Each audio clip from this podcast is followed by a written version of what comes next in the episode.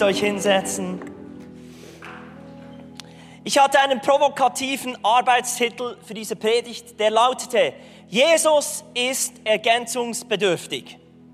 Und wie ich auf diesen Titel kam, das ist nicht der Titel der Predigt, aber ich bin in Matthäus 9, 35 eingetaucht und ich, wir lesen doch diesen Vers zusammen, laut. Ist gut? Jesus zog durch alle Städte und Dörfer jeder Gegend. Er lehrte in den Synagogen, verkündete die Botschaft vom Reich Gottes und heilte alle Kranken und Leidenden. Als er die Scharen von Menschen sah, ergriff ihn tiefes Mitgefühl, weil sie ermattet und vernachlässigt waren wie Schafe, die keinen Hirten haben. Ich will kurz dort anknüpfen, wo, wo Jorge letzte Woche gepredigt hat, vom Mitgefühl Gottes. Wisst ihr, wenn man das Originalwort anschaut in diesem Text, dann heißt es eigentlich, es hat bei Jesus die Eingeweiden zusammengezogen. Also es war nicht nur so, oh, die Armen, sondern es, uh, es, es hat ihn bewegt. Und das gibt einen Unterschied zwischen Empathie und Mitgefühl. Empathie heißt einfach, ich spüre den Schmerz eigentlich, das, was du auch spürst. Aber Mitgefühl heißt dann wirklich, nein, ich kümmere mich um dich, ich mache etwas. Ich, ich lasse dieses Gefühl nicht nur so, sondern ich bin Teil der Lösung. Und das ist das, was bei Jesus passiert ist. Jetzt müsst ihr wissen, Jesus hatte eine Deadline im Leben. Der wusste, er hat nur eine kurze Zeit. Deadline im wahrsten Sinn des Wortes. Und er hat seine Zeit gut genutzt, wie wir in dem Text gelesen haben. Er ist von Dörfer zu Dörfern gezogen. Er hat in den Synagogen gepredigt. Er hat das Evangelium geteilt und er hat die Kranken geheilt, alle Leiden. Und trotzdem sagt Jesus von sich selbst hier in diesem Text, es war nicht genug. Er hat zwar den Menschen gedient, aber irgendwie war es nicht genug. Die Schafe, die Leute, die er gesehen hatte, die waren trotzdem ermattet und vernachlässigt. Stellt euch vor, also Jesus ist irgendwie er, er, er, ergänzungsbedürftig. Wenn, wenn er von ermattet redet, dann heißt es so viel wie, die Leute haben die Kraft verloren. Sie sind, andere Übersetzungen sagen, erschöpft. Ermattet wie ein Bild, wie ein Foto, das alt geworden ist und die Farben verloren hat. Und er hat zwar den Menschen gedient, aber weil er nicht an ihnen dranbleiben konnte, ist etwas von dem, was sie empfangen haben, auch von ihrer Sicht fürs Reich Gottes, ihr Bild von Gott, ist ermattet mit der Zeit. Weil Jesus zog umher, er konnte nicht überall sein. Und sie waren vernachlässigt. Vernachlässigt bedeutet, bedeutet so viel wie das ständige oder wiederholte Unterlassen für fürsorgliches Verhalten. Eigentlich von anderen vergessen zu werden. Und Jesus, ob schon er seinen Dienst getan hat, ob schon er der Mann Gottes war, der Sohn Gottes, hat das nicht gereicht, um den Menschen zu dienen. Und Jesus braucht wirklich dieses Wort auch, dass wir Schafe sind. Ich habe euch ein Bild mitgebracht vom, von einem, vom einen, eigentlich, das ist der, das zweitbekannteste Schaf auf der Erde. Das bekannteste Schaf ist Dolly. Das war das erste Schaf, das geklont wurde. Ähm, und das ist eben Chris. Chris ist Australier und er ist davongelaufen. Das ist wirklich ein verlorenes Schaf, hat sich von der Herde abgesondert. Nach fünf Jahren hat man ihn wieder gefunden. Und er wurde vernachlässigt, weil solche Schafe muss man jedes Jahr neu scheren. Und er ist mittlerweile im Guinness Buch der Rekorde. Denn kein Schaf hat jemals so viel Wolle hergegeben wie er. Das sind über 41 Kilogramm, die da geschoren wurden. Und mittlerweile, ich habe ein Interview gelesen oder gesehen vom, vom äh, äh, Museumsdirektor vom National äh, Museum of Australia. Mittlerweile ist seine Wolle dort ausgestellt als Mahnmal oder Denkmal, wie wichtig Schafe sind für Australien und wie sehr sie sie schätzen und wie sehr eben sie diesem Schaf nachgegangen sind. Und es ist doch so ein schönes Bild, auch für, für Jesus. Wenn, wenn er uns anschaut, sieht er eigentlich, wir sind vernachlässigt. Und er geht uns nach. Wir lesen im, im Lukas 15, dass er sogar 99 Schafe auf der Seite lässt, um Chris nachzugehen. Um dieses Schaf, das eigentlich störrisch war, eigensinnig, um dem nachzugehen. Und ich hoffe, du kannst dieses Bild irgendwie vor dir haben, denn wirklich, wir Menschen sind ähnlich wie Schafe. Wir brauchen diese kontinuierliche Fürsorge und Leitung. Also, mein Titel dieser Predigt lautet jetzt nicht, Jesus ist ergänzungsbedürftig, sondern Headhunting im Reich Gottes. Denn wie der Text weitergeht, davon redet dann Jesus zu seinen Jüngern, die Ernte ist groß, doch es sind nur wenig Arbeiter da. Bittet deshalb den Herrn der Ernte, dass er Arbeiter auf sein Erntefeld schickt. Jetzt ist meine Frage, welche Art von Arbeiter sucht denn Jesus? Er sucht, wie wir es in diesem Text lesen können, Hirten. Er hat nicht die Menschen angeschaut und gesagt, uh, die brauchen unbedingt einen Evangelisten. Jemand, der ihnen von mir erzählt. Er hat nicht gesagt, oh, diese Leute brauchen unbedingt einen Fürbitte. Jemand, der für, für sie einsteht und im stillen Kämmerchen für sie betet. Er hat auch nicht gesagt, oh, diese ähm, Schafe, die sind ver verloren, die brauchen jetzt unbedingt irgendeinen Seelsorger oder einen Psychologen, der sie da ähm, aus ihrer Schöpfung rausbringt. Jesus war sehr spezifisch. Er sagte, sie brauchen Hirten. Sie brauchen Hirten. Nicht Cowboys. Wisst ihr, was der Unterschied ist zwischen einem Hirten und einem Cowboy? Der Hirte ruft die Schafe und geht mit ihnen. Er begleitet sie. Ein Cowboy treibt seine Herde an von hinten. Er treibt sie. Und die Pharisäer waren solche, die getrieben haben. Sie haben Stress gemacht. Sie sind selber nicht vorausgegangen.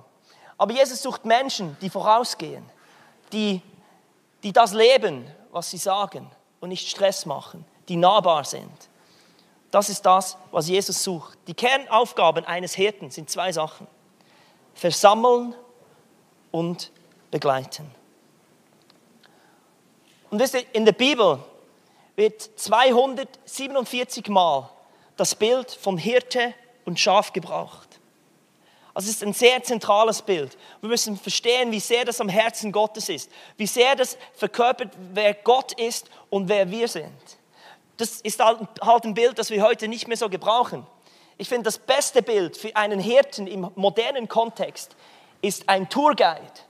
Wenn man irgendwo eine Städtereise macht und dann in einer Stadt ist, wo man eigentlich total verloren wäre, aber nun hat man jemand, der, ein, die, der die Touristen versammelt und der dann mit dem Fähnchen sagt, mir nach, mir nach und alle zotten schon nach und dann weiß der Dinge, die niemand wusste. Und er führt die Touristen an einen Ort, wo sie nur staunen, so an, wie im Psalm 23 beschrieben, frische Auen, stille Wasser, Dinge, die du selber nie entdeckt hättest. Aber eben, in der Bibel gab es keine Tourguides, sondern Hirten. Und ich, ich möchte euch einfach im ersten Teil dieser Predigt schnell zeigen, wieso das Bild von Schafen und Hirten so wichtig ist und was wir gemeinsam haben mit Schafen. Ich habe vier Punkte und der erste Punkt lautet folgendermaßen. Schafe sind unglaublich sicherheitsbedürftig. Schaut mal die Pupille an des Schafs. Die ist so lang gezogen. Das Besondere an Schafen ist, dass sie fast eine 360 View haben. Die können fast 360 Grad umherschauen. Denn sie sind so designt, dass sie ihr Umfeld wie kontrollieren können. Sie sind so schreckhaft und ängstlich. Das Wichtigste in ihrem Leben ist, dass sie die Sicherheit haben, was um sie herum passiert. Schafe schauen nicht voraus. Schafe können 13 Meter weit sehen. Also sie sind eher vorsichtig als zuversichtlich. Und ich glaube, das ist ein schönes Bild. Wir Menschen können uns mit dem identifizieren, oder nicht? Wir, wir gewinnen Sicherheit, wenn unser Umfeld sicher ist. Und es fällt uns unglaublich schwierig, in Zeiten wie jetzt wo wir unser Umfeld nicht im Griff haben, wo wir die Umstände nicht kontrollieren können, dieses Sicherheitsbewusstsein zu haben, weil wir schauen um das, was um, herum, um uns herum passiert, statt eigentlich auf die Stimme des Hirten zu hören. Und der Hirte und seine Stimme haben sich überhaupt nicht verändert, auch nicht in Zeiten von Corona. Das Zweite, was Schafe gemeinsam haben mit uns Menschen, sie sind extrem, also sie haben eine extrem emotionale Verhaltensweise. Studien haben ergeben, dass Schafe verschiedene, verschiedene Emotionen wie Angst, Wut, Verzweiflung, Langeweile, Ekel und Glück empfinden können. Ihre Gefühle können aber sehr komplex sein.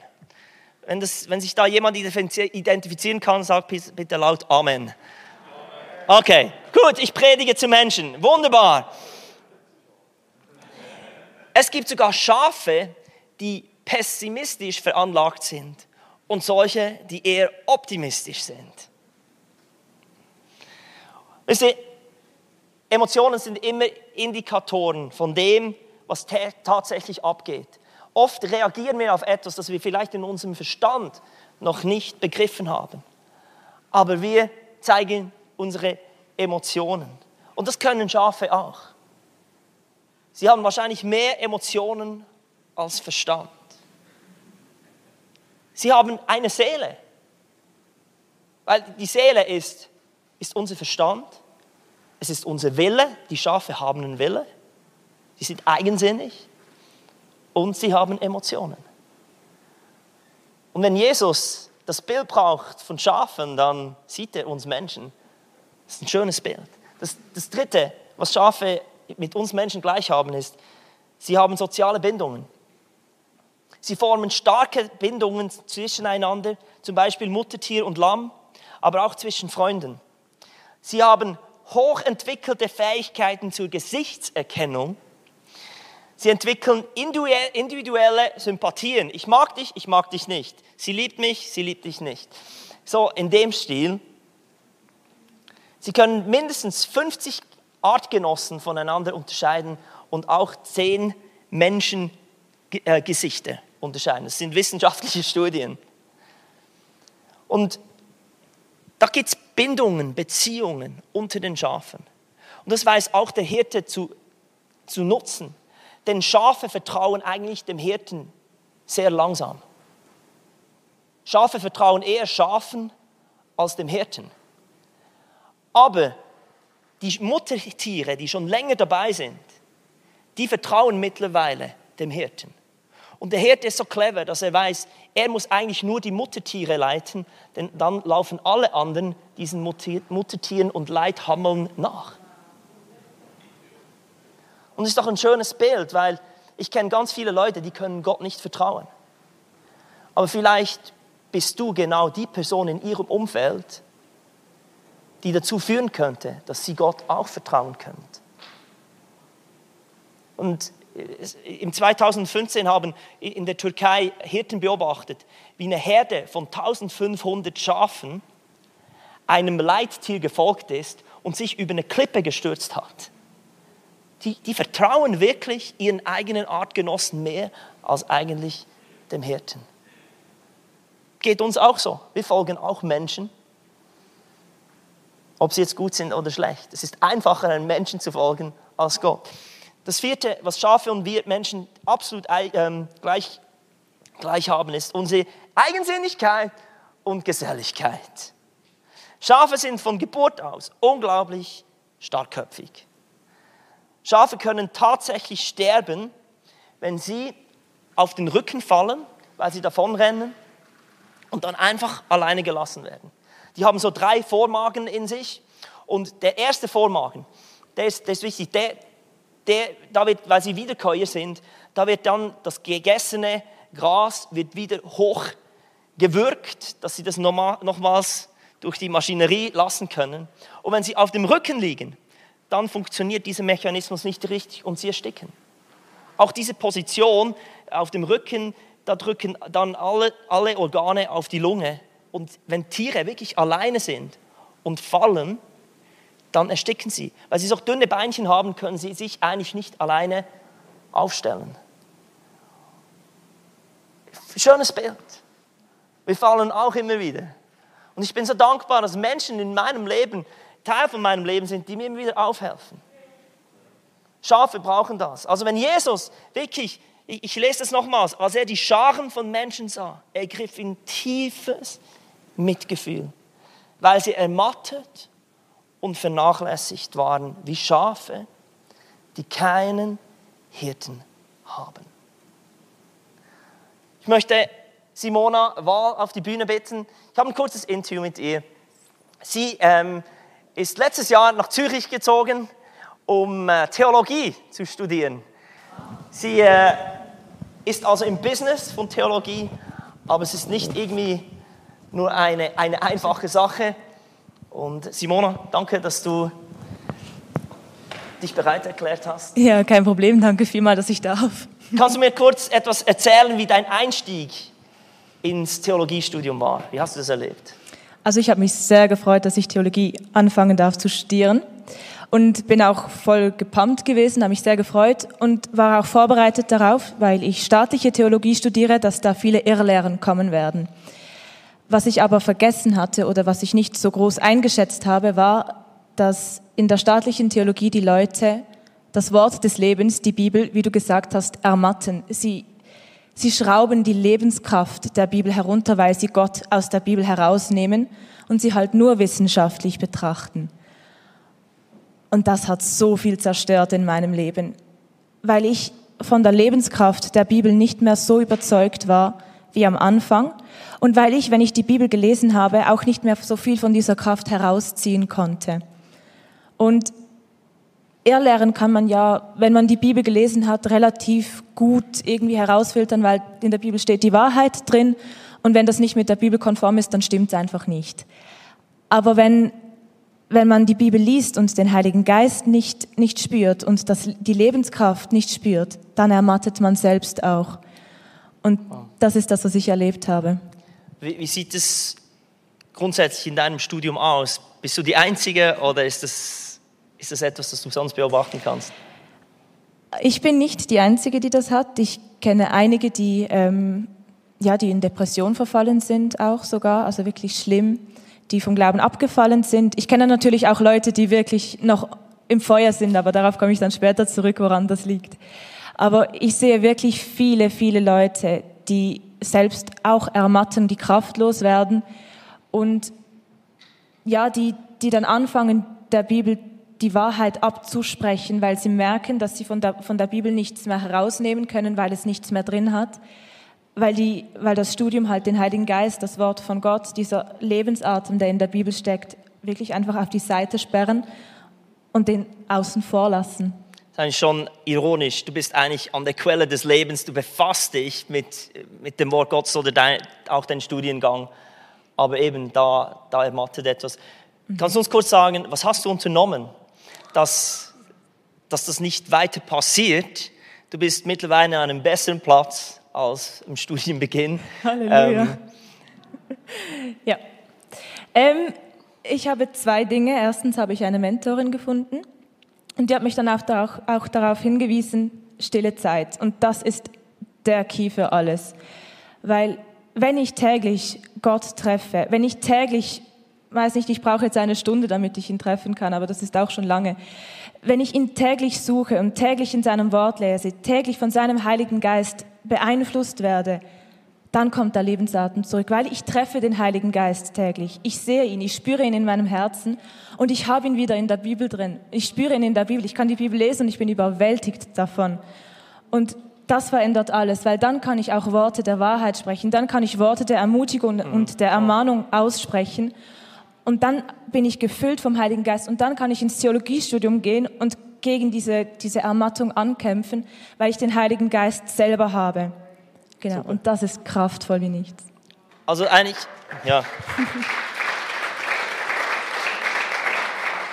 Du beschreibst eigentlich genau das, was wir gelesen haben im Text. Ja. Du bist nahe an Jesus, aber eigentlich reicht das nicht, sondern wir brauchen jemand, der uns immer wieder aufhilft, jemand, der uns wirklich begleitet, eigentlich ein, ein Hirte in meinem Leben. Mhm. Kannst du vielleicht noch ein bisschen konkreter werden?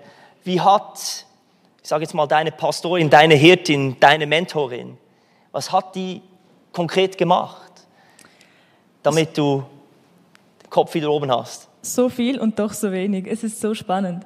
Ähm, was sie macht, ist, dass sie begleitet mich und es gibt einen Unterschied zwischen Seelsorge und Mentoring. Seelsorge ist, wenn ich mit ihr unterwegs bin und sie gibt mir all das, was ich gerade brauche für mein Leben, damit ich vorankomme in meinem Leben.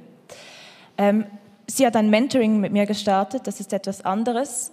Sie gibt mir nämlich alles, was sie gelernt hat, alles, was in der Bibel steht, die ganze Fülle an Informationen gibt sie mir, damit ich lerne, das dann auch anderen weiterzugeben. Dann, geht, dann, dann bleibt es nicht bei mir, sondern dann geht es weiter. Und durch das bekomme ich, habe ich ein großes Bild von allem bekommen. Und das hat mir so geholfen, weil dann konnte ich die Bibel lesen und ich habe den, die großen Beziehungen gesehen. Ich habe, ich habe herausgefunden, um was es wirklich geht. Und wir sind nicht einfach bei, bei mir stecken geblieben, sondern ich habe gemerkt, was für eine große Perspektive dahinter steht. Und ich habe gelernt, dass ich nicht nur für mich kämpfen möchte, sondern dass alles, was ich von ihr lerne, dass, dass ich das eben auch weitergeben kann. Und dann ist meine Motivation natürlich nochmal viel gestiegen. Wow. Und das hat, das hat sehr viel geholfen. Kannst du gerade sagen, also weitergeben möchtest, was mhm. tust du, damit du jetzt selber so jemand sein kannst, der auch zum Mentor wird, zur Hirtin für andere? Ich lerne, in 2. Timotheus 2, ähm, 2, 2, gibt es einen Vers, wo Paulus zu Timotheus sagt, und er sagt zu ihm, ähm, gib alles, was ich dir vor vielen Zeugen gelernt habe, an treue und fähige Menschen weiter, die wiederum fähig sind, andere zu lehren. Und das ist eben das. All das, was ich bekommen habe, das gebe ich weiter. Und das lerne ich, damit ich es weitergeben kann. Und ich habe Menschen gefunden, denen ich es weitergeben kann. Ich bin noch nicht in einer Mentoring-Beziehung mit einem, mit einem dem, dem ich wirklich alles so weitergeben kann, so wie ich es von, von meiner Mentorin bekommen habe. Aber ich sehe, dass es kommt und ich sehe, dass ich die Leute finde. Und das bestätigt mich und das bestätigt sie ungemein. Und sie ist wie mein Mutterschaf, das mich voranführt, so wie du gesagt hast und ich laufe ihr nach und jetzt bin ich dann das Mutterschaf für andere. Und so geht die Lehre weiter und das ist unglaublich kraftvoll. Und weil wir da in einer Familie drin sind, ich bin nicht ihre einzige, also ich bin nicht die einzige, die sie bementort. Sie hat noch andere und auch sie wird von jemandem bementort. Und wir sind wie eine Herde, wie eine Familie, die einander Schutz gibt, die einander ähm, Kraft gibt. Und ja, wir befähigen uns, miteinander unterwegs zu sein und das ist sehr, sehr kraftvoll. Wow. Und all das möchte ich auch weitergeben. Super. Vielen Dank, Simona. Danke für deine Erklärungen. Gebt ihr doch einen Applaus.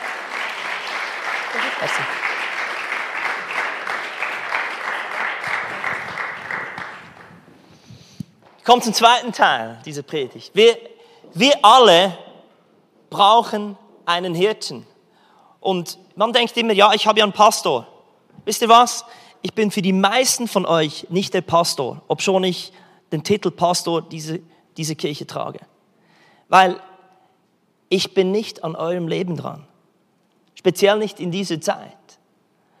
Und ich glaube, ein Grund oder ein, ein, ein Test, wie, wie du sehen kannst, habe ich einen Pastor, habe ich einen Hirten in meinem Leben, ist wirklich, liegt daran, wie stark dein Glaube ist. Bist du ermattet? Fühlst du dich vernachlässigt?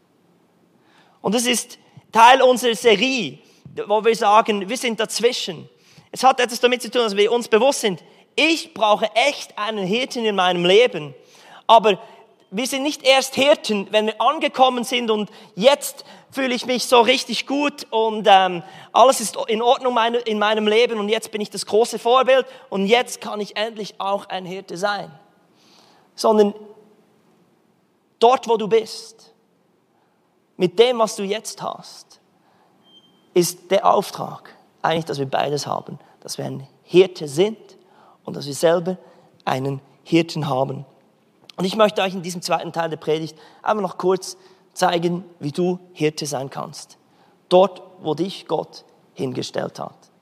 Und der Hirte hat eigentlich zwei Werkzeuge. Ich habe da eine Slide. Ihr kennt es aus dem Psalm 23. Dein Stecken und Stab trösten mich. Das ist das einzige Werkzeug, das ein Hirte braucht. Reduced to the max. Ich kann euch sagen, wenn Jesus sagt, Sie sind, äh, ich brauche Hirten, dann hat er sich etwas überlegt, weil es ist wirklich das, was jeder kann. Es ist nicht so schwierig. Du musst keine Ausbildung dafür machen, du musst nicht irgendwie eine Position äh, dafür bekommen, du musst nicht irgendwie einen Berufungsmoment dafür haben, du musst nicht bezahlt dafür werden. Es ist so simpel. Du brauchst einfach einen Stecken und einen Stab. Und darauf möchte ich kurz eingehen, ähm, wie du das in deinem Alltag, in deinem Umfeld haben und leben kannst. Das erste ist der Stecken. Ehrlich gesagt, der Stecken ist eben eher ein Knüppel. Kannst du noch mal kurz die andere Slide zeigen? Dort, ähm, die vorher. Das ist eher ein Knüppel als ein Stecken. Das ist so ein bisschen lost in translation. Danke, kannst wieder zurück. Und das ist ein Sinnbild für den verlängerten Arm Gottes in Sachen Wort Gottes. Für seine Verteidigung, Zurechtweisung und Obhut. Und ich kann euch sagen, der Grund, wieso wir stille Zeit machen, hat etwas damit zu tun, dass wir eben unseren Stecken wirklich auch üben und lernen, mit dem umzugehen. Das erste, wozu ein Hirte seinen Stecken braucht, ist zur Verteidigung. Ist eigentlich ein Wurfgerät. So ein Knüppel. Und wenn da irgendwie ein Raubtier kommt, er, er, er wirft diesen Stecken gegen die Raubtiere. Oder wenn, wenn er Schlangen hat, dann dann schlägt er mit dem Stecken gegen den Boden und die Schlangen werden vertrieben. Und wisst ihr, wir kämpfen nicht gegen Fleisch und Blut, sondern als Pastoren müssen wir nicht einfach für Leute beten. Manchmal sind wir so easy und sagen, ja, ich bete für dich. Nein, wir, wir sollen mit dem Wort Gottes kämpfen, weil das hat auch Vollmacht. Weil eigentlich Gebet bewegt nicht so viel, sondern es ist das Wort Gottes in uns, dass wir den Willen Gottes aussprechen. Und dann hat es auch eine Wirkung. Und das Ding ist, wir machen stille Zeit oft einfach nur so für uns. Aber ich glaube, es ist, diese Predigt soll dich herausfordern, dass du sagst, okay, was ich hier lese, was ich hier mir reinziehe, das ist etwas, womit ich für andere auch kämpfe, womit ich für andere einstehe. Die Leute, die Gott in, um mich herum geschart hat, für die kämpfe ich.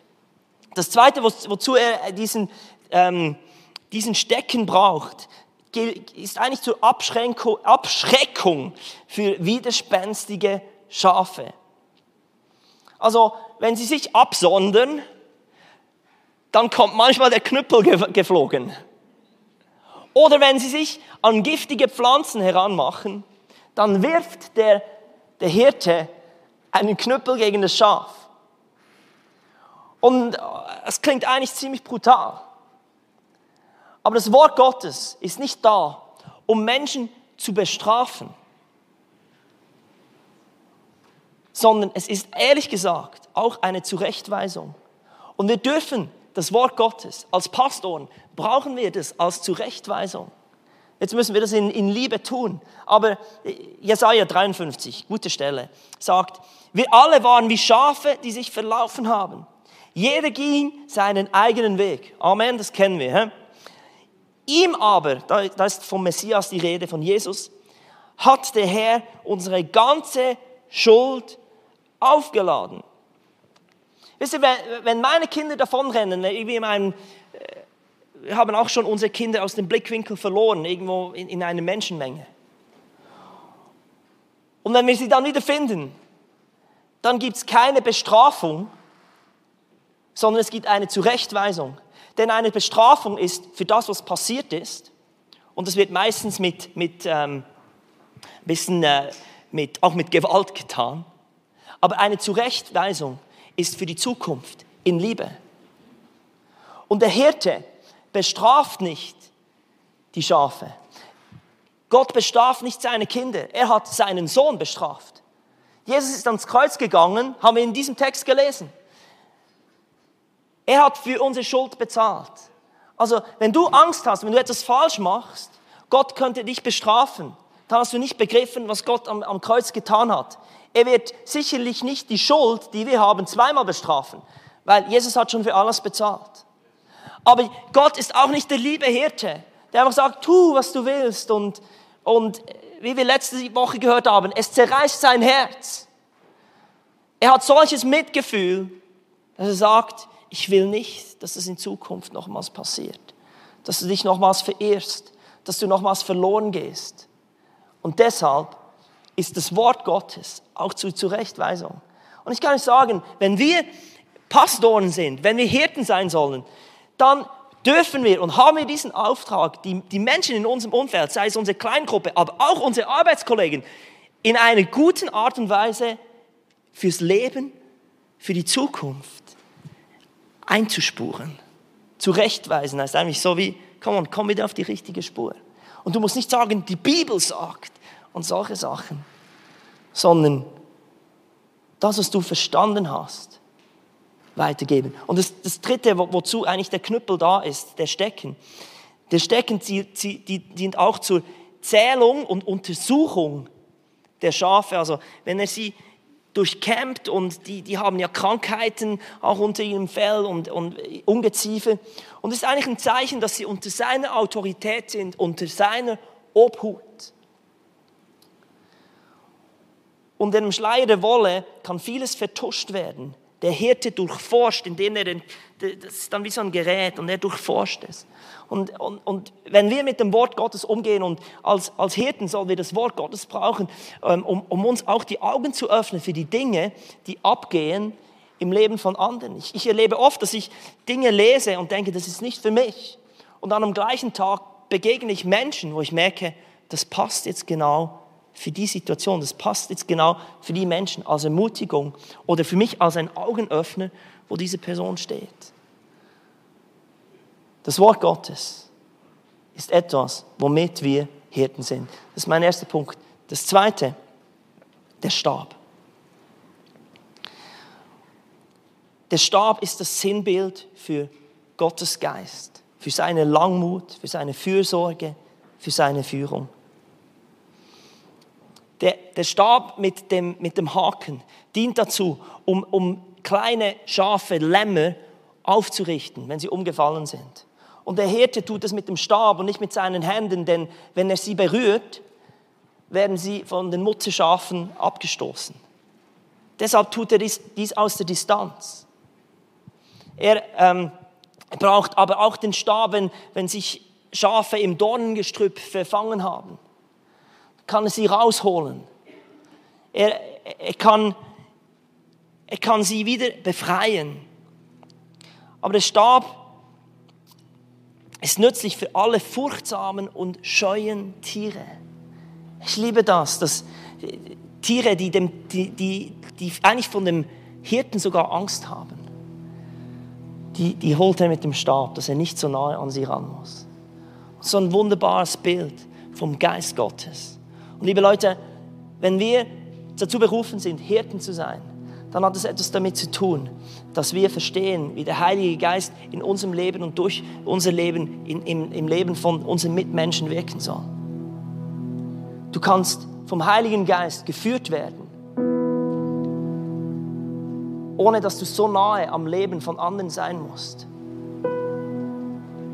Wozu der Stab auch dient. Er, er drückt mit dem Stab Tieren, die, die, die auch äh, nicht folgen, drückt er sie so in die Flanke. Und äh, ein kleiner Eindruck, ich habe das manchmal vom Heiligen Geist, so ein Eindruck. ein Nudging, ich weiß nicht, gar nicht weiß, wie man es auf Deutsch sagt, so ein, mm, komm, geh da durch. Und dass wir lernen, wie der Heilige Geist uns braucht, um echt Menschen zu führen. Ist nicht so schwierig. Der Stecken und Stab. All das, wozu Gott dich berufen hat, ein Hirte zu sein. Meine Frage heute an dich ist, wo bist du? Wahrscheinlich bist du irgendwo dazwischen. Aber bist du momentan am Platz, wo du selbst ermattet bist und dich vernachlässigt fühlst? Ich glaube, viele sind das. Du kannst sagen, ja, ich bin mit Jesus unterwegs. Ich habe eigentlich einen Pastor, ich bin Teil der Gemeinde. Vielleicht gibt es wirklich diesen nächsten Schritt. Jesus war ergänzungsbedürftig.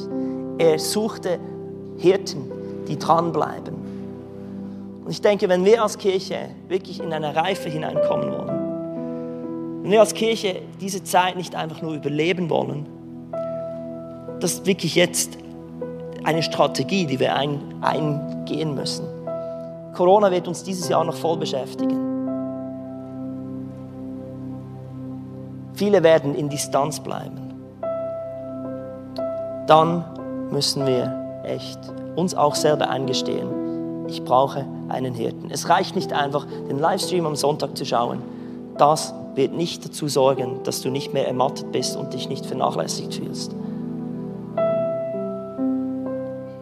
Wenn du diese zwei Emotionen und Gefühle spürst, ich bin ermattet, ich bin vernachlässigt, dann bitte, der nächste Schritt ist, suche dir eine Kleingruppe, suche dir einen Mentor.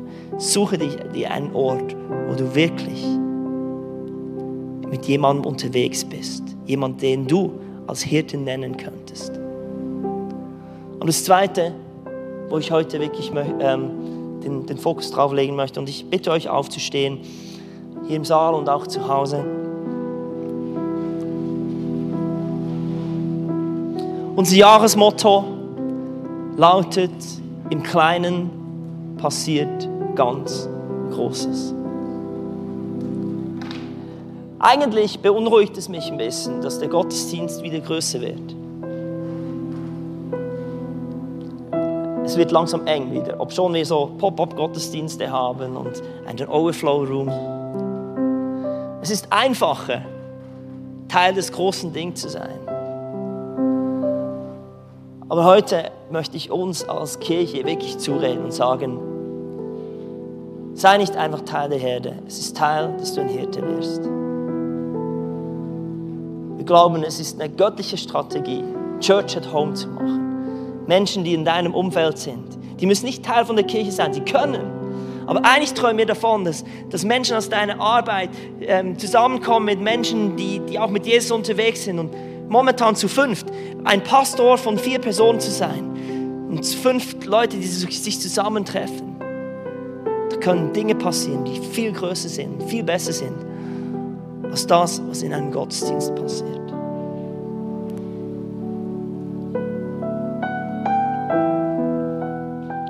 Wir möchten das tun, was Jesus so gesucht hat. Heute ist Jesus dran, Headhunting zu machen. Er sucht Menschen für die, diese Positionen, für die Leitungspositionen im Reich Gottes. Ich glaube, der Heilige Geist wird, ich werde jetzt einfach einen Moment auch ruhig sein. Und ich bitte den Heiligen Geist, dass er dir Gesichter zeigt, wo die Schafe Gesichter sehen können, erkennen können. Dass Gott Menschen zeigt, wo er dich eigentlich hingestellt hat. Dass dort du als Hirte dienen sollst. Heiliger Geist, ich danke dir, dass du zu uns jetzt reden wirst. Herr, du nach Buße dort, wo wir das vernachlässigt haben, was dir so auf dem Herzen ist. Herr, lass uns eine Gemeinde sein, die das ernst nimmt, wen du um uns herum gestellt hast. Lass uns eine Gemeinde sein, wo, klein, wo ganz Großes im Kleinen passiert. Danke, dass es keine Überforderung sein wird, sondern dass wir dazu ausgerüstet sind. Amen. Ist einfach ein Moment still sein, auch hier zu Hause. Ich glaube, dass der Heilige Geist euch Gesichter zeigt, Menschen zeigt, die in deinem Umfeld sind.